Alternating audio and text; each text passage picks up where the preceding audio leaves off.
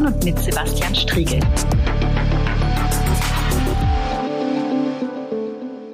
Ja, hallo, es ist wieder soweit äh, Zeit für eine neue Folge von Die große Anfrage. Vor etwas mehr als einem Jahr hat in Halle ein antisemitischer und rassistischer und frauenfeindlicher Terroranschlag stattgefunden. Ein Rechtsextremist versuchte am 9. Oktober 2019 am höchsten jüdischen Feiertag Yom Kippur bewaffnet in die Synagoge einzudringen. Seine Absicht war, unter den feiernden Menschen ein Blutbad anzurichten. Nachdem er an der Tür gescheitert war, erschoss er eine Passantin und fuhr dann zu einem nahegelegenen Dönerimbiss, wo er einen Gast tötete. Der Mann, der diesen Anschlag begangen hat und seine rassistischen und antisemitischen Beweggründe in mehreren Dokumenten ausgeführt hat, steht derzeit in Magdeburg vor Gericht. Ich selbst war an einigen der Verhandlungstage im Gerichtssaal. Mein heutiger Gast jedoch ist als ständige Prozessbeobachterin für den Verein Demok Zentrum Demokratischer Widerspruch e.V. Äh, dabei und äh, hat nochmal einen ganz anderen Einblick in die Geschehnisse bei Gericht. Herzlich willkommen, Tuja Wiegert. Schön, dass du da bist. Ja, da vielen Dank für die Einladung. Tuja, äh, vielleicht klären wir als erstes kurz für die äh, Zuhörenden, was genau ist deine Rolle bei dem Prozess? Worin besteht deine Aufgabe als Prozessbeobachterin und äh, wie wird man eigentlich Prozessbeobachterin? Ähm, wie kommt eine solche Prozessbeobachtung zustande?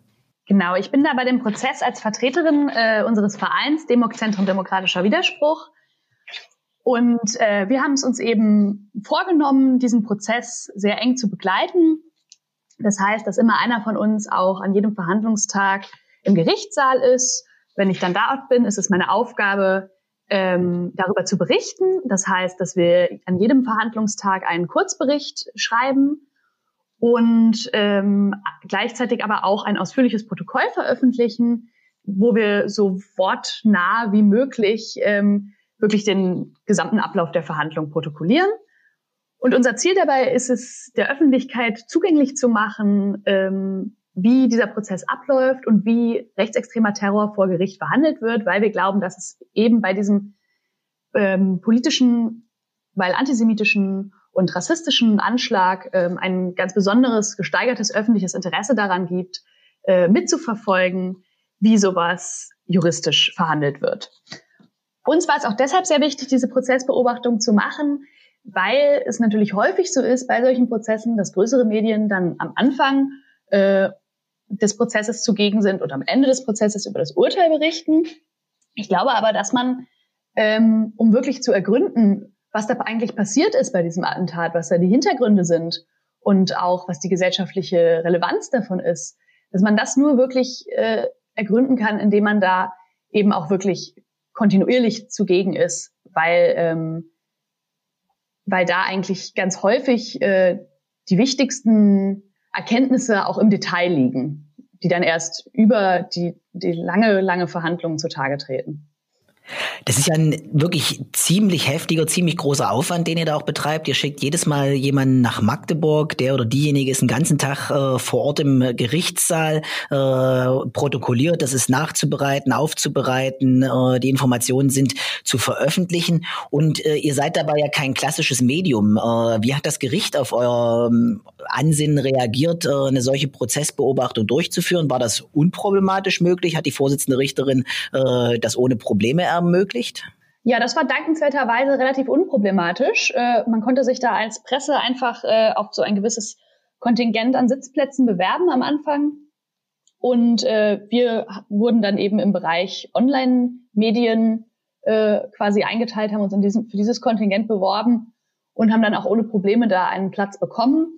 Ähm, am Anfang hatten wir nur einen Platz zugeteilt bekommen. Das, ich glaube, das läuft vor allem auch einfach per Losverfahren ähm, für so einen Raum, einen Medienraum, der quasi nicht im Verhandlungssaal selbst sich befindet, sondern nebendran und es gibt dort eine Tonübertragung. Da aber wirklich ab Tag zwei das Medieninteresse so rapide gesunken ist, war das dann überhaupt kein Problem, äh, auch einen Platz im Verhandlungssaal zu erhalten.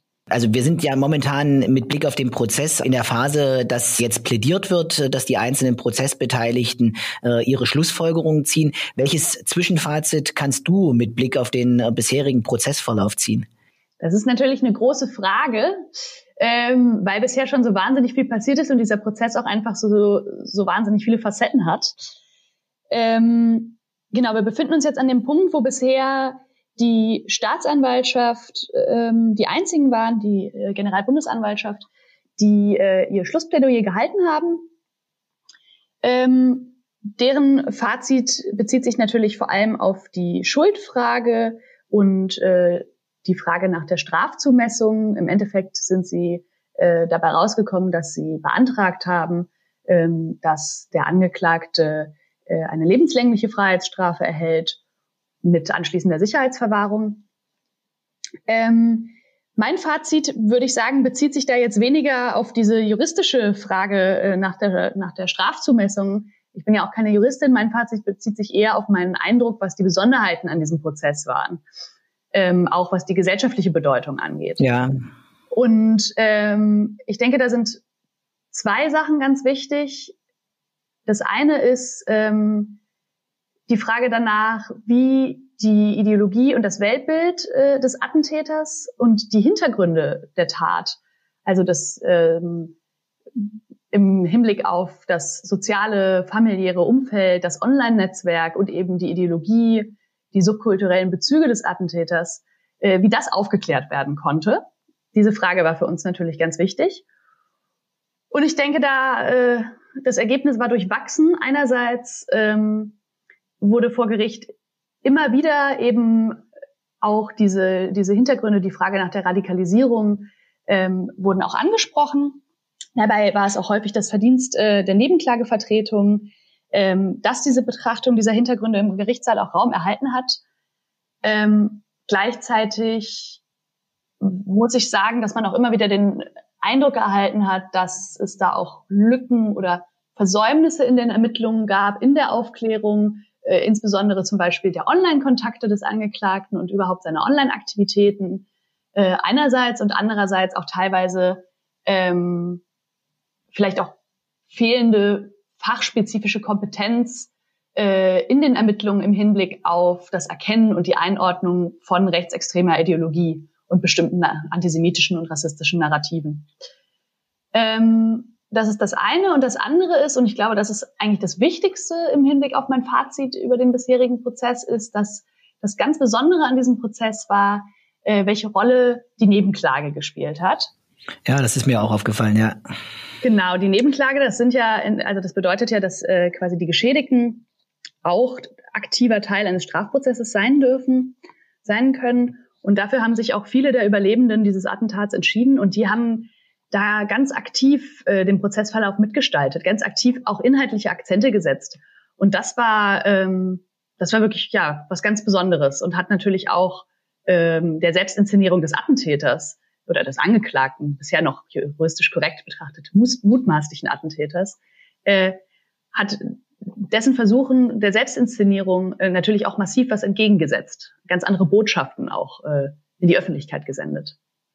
Ja, das wäre auch mein Eindruck, äh, glaube ich, an dieser Stelle, dass die Nebenklage da sich ganz große Verdienste erworben hat, äh, diese ja, die, diesen Versuch zu durchbrechen, dem Attentäter da Raum zu geben. Äh, mein Eindruck war auch die Prozessführung äh, durch die Vorsitzende Richterin hat da einen Anteil dran, die ihn als an den Tagen jedenfalls, an denen ich da war, eher nicht hat ins Laufen kommen lassen, wenn es um äh, Ideologieelemente ging, die er dort präsentieren wollte. Aber zentral, glaube ich, ist wirklich die, die Nebenklage gewesen, die gesagt hat, äh, wir schieben eine ganz andere Perspektive dort ein, nämlich die Perspektive der Betroffenen selbst äh, und machen die stark und äh, sorgen damit auch dafür, dass einfach seine Perspektive eben nicht zur Geltung kommen kann.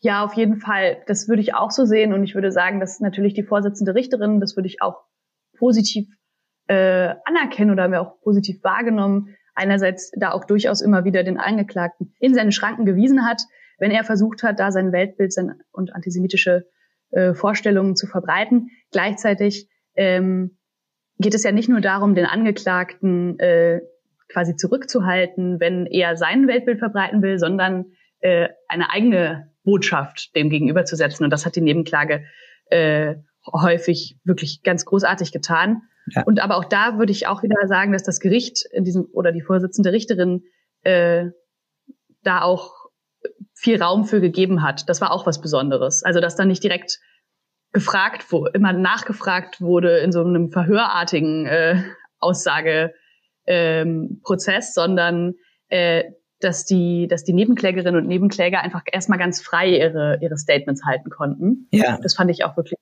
äh, bemerkenswert.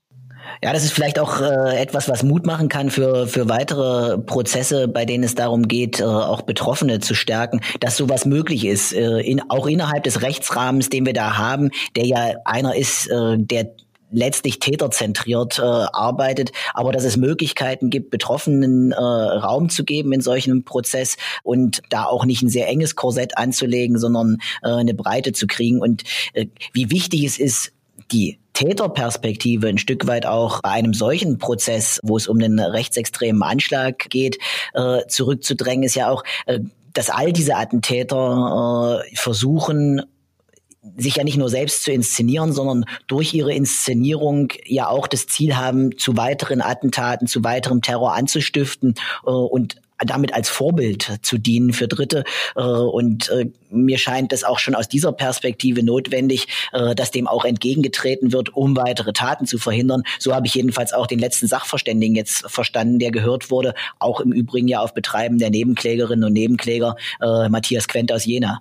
Ja, auf jeden Fall. Das würde ich ganz äh, genauso sehen, dass diese diese Rolle ähm, der Geschädigten oder der Betroffenen äh, bei einer solchen Tat ganz besonders wichtig ist. Das hat ja eben auch Matthias Quent hervorgehoben, was das auch für eine Rolle spielt äh, bei der Frage, inwieweit potenzielle Nachahmer motiviert werden können. Denn wenn da dem Angeklagten gezeigt wird, hier, du kannst nicht äh, quasi bestimmen, wie über deine Tat gesprochen wird, du hast da nicht die Deutungsmacht drüber, wenn ihm die Möglichkeit zur Heroisierung und zur Selbstdarstellung auch ein Stück weit genommen wird, wenn auch die ganze Aufmerksamkeit, die ja dann häufig nach solchen Taten auf dem Täter liegt, ähm, irgendwo abgelenkt wird, dass dann solche Nach Taten für Nachahmer hoffentlich auch unattraktiver werden. Und ähm, da fand ich es auch eben ganz wichtig, die Besonderheit auch dieses Tätertypus hervorzuheben, weil diese Tat ja im Wesentlichen auch äh, das zum Ziel hatte, eben eine Botschaft zu senden. Und das vielleicht sogar noch wichtiger war als die Tat selbst für den Angeklagten. Ja. Also der eben selber sagte, die Übertragung ins Internet für sein Online-Publikum war ihm wichtiger als äh, die Kampfhandlung quasi selbst, ähm, weil es eben eigentlich um die Botschaft geht, die er damit sendet, um das Zeichen, das er setzt, sowohl im Hinblick auf seine vorgestellten Feindesgruppen, also zum Beispiel Juden und äh, Muslime, denen er Angst machen will, die er einschüchtern will, aber auch im Hinblick eben auf so seine eigenen Leute, also sprich äh, rechtsextreme Online-Subkulturen äh, und potenzielle Nachahmer.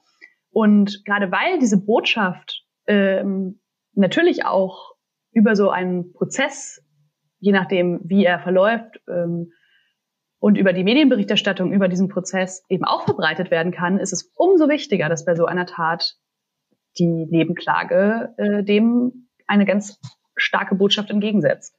Ja, ein Part, der beim Prozess auch ähm, zur Sprache gekommen ist und der ja durchaus auch in der Kritik stand, äh, war ja, wir haben einen Menschen, der vor Gericht steht, das ist der Angeklagte und ähm, er steht dort als einzelner Täter, äh, als einzelner Angeklagter. Ähm, die Anklage lautet darauf, dass er diese Taten auch alleine begangen hat. Die Nebenklage hat immer wieder darauf verwiesen, dass es sich bei ihm aber nicht um den Einzeltäter in dem Sinne handelt, äh, dass er nicht auch ein Umfeld gehabt hat, äh, dass diese Taten mit ermöglicht und ob durch Wegsehen äh, und Unterlassen oder auch durch aktive Unterstützung äh, letztlich mit auch Verantwortung trägt. Wie guckst du als Prozessbeobachterin auf die Frage Einzeltäter-These? Was hast du dazu zu sagen? Ja, das ist eine ganz wichtige Frage, weil äh, das vor allem auch in der Berichterstattung über den Prozess natürlich auch immer wieder ähm, thematisiert wird. Ich glaube, dass die Frage weder mit Ja noch mit Nein, also ob er ein Einzeltäter war, weder mit Ja noch mit Nein eindeutig äh, zu beantworten ist, sondern dass man da ein bisschen differenzierter drauf blicken muss. Ähm, erstmal im Hinblick auf das Juristische kann man sagen, im juristischen Sinne war er ein Einzeltäter. Das heißt erstmal nichts weiter, als dass es keine ähm, konkreten Hinweise auf Mitwisser, ähm, Unterstützer ähm, oder Mittäter gibt. Das heißt erstmal natürlich auch nicht, dass es sie nicht gibt, das heißt nur, dass wir nichts davon wissen. Ähm, Im Hinblick aber darauf, dass insbesondere die Online-Kontakte des Angeklagten auch nicht ermittelt äh, werden konnten oder nur sehr rar, äh, gibt es da auch einfach große Dunkelfelder, die auch nicht mehr werden ermittelt, äh, ermittelt werden können. Aber ähm, im juristischen Sinne äh, kann man ihn insofern durchaus als Einzeltäter bezeichnen. Gleichzeitig weckt dieser Begriff des Einzeltäters natürlich häufig falsche Assoziationen, nämlich die, dass es sich um einen armen, verwirrten Irren handelt. Ähm, und äh, das Problem daran ist, wenn der, wenn der Täter oder wenn solche Täter im Allgemeinen äh, aus ihrem gesellschaftlichen Kontext herausgelöst werden. Ja. Und äh, da muss man natürlich darauf hinweisen, dass sie einerseits in einem gesamtgesellschaftlichen Kontext handeln, in dem Antisemitismus und Rassismus ein Problem sind und weit verbreitet, aber natürlich auch mit subkulturellen Bezügen ähm, ganz stark hantieren. Also sei es jetzt durch konkrete Kontakte ähm, zu so Online-Communities, rechtsextremen Online-Communities, sei es aber auch nur, ähm, selbst wenn es nicht eine direkte Kommunikation ist, ist es ja auch eine Art der Kommunikation, zum Beispiel bestimmte Symbole oder Anspielungen zu benutzen und damit natürlich auch bestimmte äh, Szenen auch anzusprechen. Also beispielsweise hat der ähm, Angeklagte sich in seinem Tatvideo so Musik abgespielt, die Bezüge auf die Inselszene, das ist eine extrem misogyne, rechtsoffene Online-Kultur, ähm, also er hat Musik abgespielt, die Bezüge auf diese Szene beinhaltete. Und auch das ist ja schon eine Form der, ähm, ja, auch des sich Verortens in einem bestimmten gesellschaftlichen und subkulturellen Kontext. Ja, ja. Und gleichzeitig glaube ich auch, dass diese Frage nach dem Einzeltäterdasein halt häufig auch einfach scheitert an diesem neuen Tätertypus. Also ich glaube gleichzeitig, dass es eben auch nicht so einfach ist, dass man sagt, naja, er war kein Einzeltäter, dass man äh, das ganz laut, äh, ganz laut schreit. Damit ist es auch nicht getan, denn gleichzeitig ist ja das Gefährliche an ihm auch, dass er in gewisser Hinsicht ein Einzeltäter war.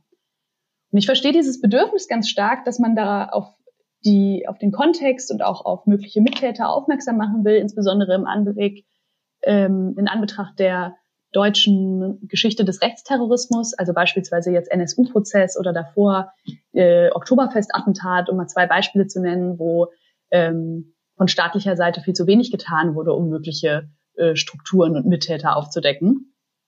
Gleichzeitig reiht sich dieser, dieses Attentat natürlich auch eher in den globalen Rechtsterrorismus ein. Also Attentate wie Christchurch oder ähm, Oslo, Utoya. Ähm, und da ist ja gerade wichtig, dass es eben, dass es eben Einzelne sind, die solche Taten äh, begehen. Das ist ja auch Teil einer Strategie, weil man dann halt weniger, ähm, weniger leicht von den Strafverfolgungsbehörden hat, ähm, ermittelt werden kann. Und das ist ja auch gerade das Gefährliche an der Botschaft dieser Täter. Weil die Botschaft ja ist, egal ob du quasi Freunde in der rechtsextremen Szene hast, egal wie gut du vernetzt bist, jeder kann was machen, ganz alleine. Und das ist ja gerade auch so gefährlich. Ja, es ist der, ist der Versuch, äh, sozusagen eine Idee in Terrorismus umzuwandeln. Äh, Im Bereich des Islamismus gab es da ja mal durchaus auch die Überlegung, das ist so eine Art Franchise-Terrorismus. Ne? Jeder kann sich das Label äh, Terrorismus an der Stelle selber und selbstbestimmt ankleben, indem er durch eine konkrete Tat äh, zum Terroristen wird. Äh, und es ist für äh, Zivilgesellschaft, aber auch für staatliche Behörden, für Sicherheitsbehörden sehr, sehr kompliziert, rechtzeitig an, eine, an, an einen solchen Tätertypus ranzukommen. Gleichwohl, vielleicht kannst du dazu noch was äh, sagen, ähm, hat mich frappiert, dass ja in dem Umfeld, in dem sich der Täter familiär bewegt hat, äh, in seinem äh, Wohnort in Mansfeld-Südharz in Sachsen-Anhalt, durchaus Menschen auch auf die Radikalität und die, den Radikalisierungsprozess, den er da durchgemacht hat, aufmerksam geworden sind. Ne? Seine Mutter hat sich durchaus Sorgen gemacht, hat sich da gegenüber einer Kollegin offenbart. Ähm, andere haben Erlebnisse mit ihm geschildert, äh, wo sie seinen Rassismus bemerkt haben. Aber dass da für niemanden irgendwie so richtig die Warnlampen angegangen sind und gesagt wurde, äh, das kann hier so nicht weitergehen. Ja, das war auf jeden Fall auch ein großes Themenfeld, das immer wieder im Prozess äh, zur Sprache gekommen ist. Also die Frage nach seinem sozialen und familiären Umfeld und auch die Frage, äh, warum da niemand irgendwie mal Alarm geschlagen hat. Also auch ohne von konkreten Tatplänen zu wissen, gab es eben auch vorher schon zahlreiche Hinweise darauf, dass der Attentäter oder Angeklagte eine, ähm, eine menschenverachtende Ideologie vertritt. Ähm, da gab es beispielsweise auch im Bekanntenkreis eben so Auffälligkeiten, also dass Zeugen davon berichtet haben, dass er sich schon früh antisemitisch, rassistisch und homophob geäußert haben soll, dass es in diesem Zusammenhang wohl auch irgendwie eine Auseinandersetzung mit einem Messer gab, dass er zwei Männer zum Beispiel wüst beschimpft haben soll, die in einem Restaurant äh, waren und nicht richtig Deutsch sprachen. Insgesamt, was sein Umfeld angeht, hat sich schon natürlich immer wieder gezeigt, dass er ähm, eher einzelgängerisch unterwegs war und auch einfach viel Zeit alleine vor seinem Computer verbracht hat, also jetzt auch nicht viele Freunde hatte. Gleichzeitig ähm, denke ich auch, dass die Darstellung fragwürdig ist, dass er sozial und politisch vollkommen isoliert war, weil, weil eben ähm, durchaus Menschen von seinen Ansichten wussten, davon auch wissen konnten. Und natürlich auch immer die Frage ist, inwieweit ist er mit seinem Weltbild auch auf Resonanz gestoßen in seinem unmittelbaren Umfeld. Also beispielsweise ähm, im Hinblick auf sein antisemitisches Weltbild wirft es schon Fragen auf, dass seine Mutter, die hat zwar von ihrem Zeugnisverweigerungsrecht Gebrauch gemacht hat, aber dennoch ähm, haben wir ein bisschen was über ihr Weltbild erfahren, möglicherweise im Prozess. Sie hat ähm, einen Suizidversuch begangen nach der Tat und hat dabei einen Abschiedsbrief geschrieben, der im Prozess eingeführt wurde. Und dieser Brief wimmelte nur so von antisemitischen Anspielungen und hatte durchgestrichene Davidsterne gezeigt. Und dann schrieb sie darin, dass ihr Sohn sein Leben für die Wahrheit gegeben habe und so weiter. Und natürlich kann man sagen, dass sie sich da auch in einem Moment der emotionalen Erstörung befunden hat. Ähm, aber es ist natürlich trotzdem die Frage, warum zeigt sich so eine starke Erschütterung ja. ähm, auf eine antisemitische Weise? Und man sich dann schon fragt, ähm, naja, gibt es da nicht den Anlass auch zu vermuten, dass es einen Zusammenhang gibt zwischen einer Mutter, die so ein Weltbild zu haben scheint, und einem Sohn, der äh, dann einen antisemitischen Anschlag begeht? Das oder auch, äh, warum sie sich ja nie, äh, jedenfalls nach allem, was aus dem Prozess zu vernehmen war, für das interessiert hat, was im Zimmer ihres Sohnes äh, passiert. Der ist deutlich äh, über 20 Jahre alt, also jemand, der eigentlich schon selbstständig äh, leben würde, lebt weiterhin zu Hause, äh, damit im unmittelbaren Einflussbereich seiner Mutter, aber äh, sie nimmt da keinen, keinen Einfluss, jedenfalls nicht äh, aus dem Prozessverlauf in irgendeiner Weise erkennbar. Nee, genau, das können wir aus dem Prozessverlauf äh, heraus darüber wenig sagen, aber da hat sich nicht gezeigt, dass sie da irgendwie größeren ähm, aktiven Einfluss genommen hat. Ja. Also halt mittelbar durch das, durch das Umfeld. Vielen Dank, Tuja, dass du uns so bereitwillig Auskunft gegeben hast, was der Stand der Dinge im Prozess gegen den Attentäter von Halle ist. Zu dem, was im Untersuchungsausschuss im Landtag von Sachsen-Anhalt zum Terroranschlag von Halle bereits aufgearbeitet ist, kommen wir in unserer nächsten Ausgabe von Die große Anfrage. Ich danke für heute fürs Zuhören und wir hören uns dann das nächste Mal in zwei Wochen. Die große Anfrage. Ein Podcast von und mit Sebastian Striegel.